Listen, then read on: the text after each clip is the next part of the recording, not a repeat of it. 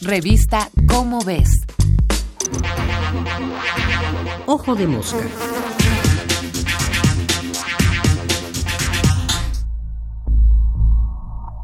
Predecir el futuro. Si se quiere sobrevivir en un ambiente hostil, predecir el futuro sería una estrategia insuperable, pues uno estaría siempre preparado para todo. Una especie viva que tuviera esa cualidad podría eludir perpetuamente la extinción.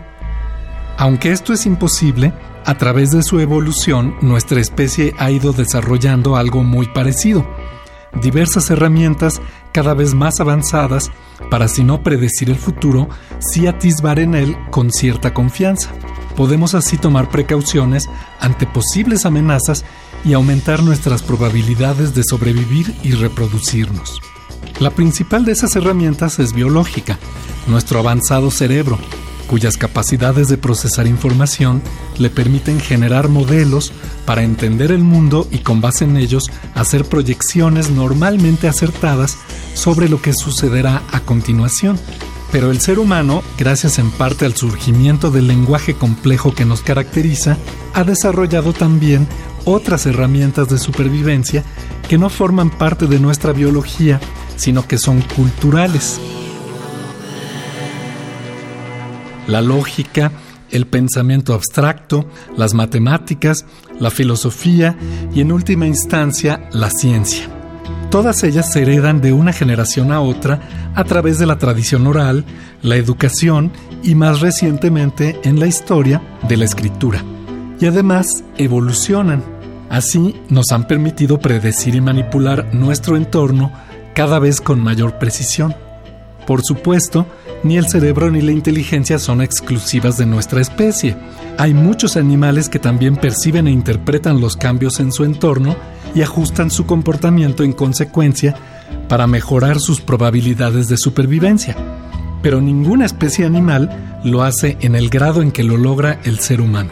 Y sin embargo, la inteligencia no es la única estrategia eficaz para sobrevivir. Hay especies que usan tácticas que no dependen de predecir el futuro y con muy buenos resultados. Hay animales que ante el peligro simplemente pasan desapercibidos, por ejemplo mediante el camuflaje, o que se limitan a ser muy resistentes, como los armadillos y tortugas. Entre las plantas, los árboles que no pueden moverse apuestan por la solidez y la resistencia, y simplemente confían en que las condiciones no cambien drásticamente. Hay también plantas que fabrican compuestos que matan a los insectos que las dañan, y aunque algunas los producen solo cuando hay peligro, otras están siempre protegidas, venga o no la amenaza. Entender al mundo de manera racional y desarrollar ciencia y tecnología para manipularlo y controlarlo no es la única y ni siquiera la mejor solución para garantizar la supervivencia de una especie, pero al menos hasta ahora es la que mejor nos ha funcionado. Este fue Martín Bonfil Olivera.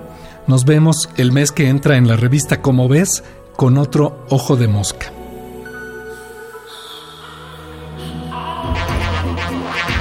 Ojo de mosca. Una producción de la Dirección General de Divulgación de la Ciencia.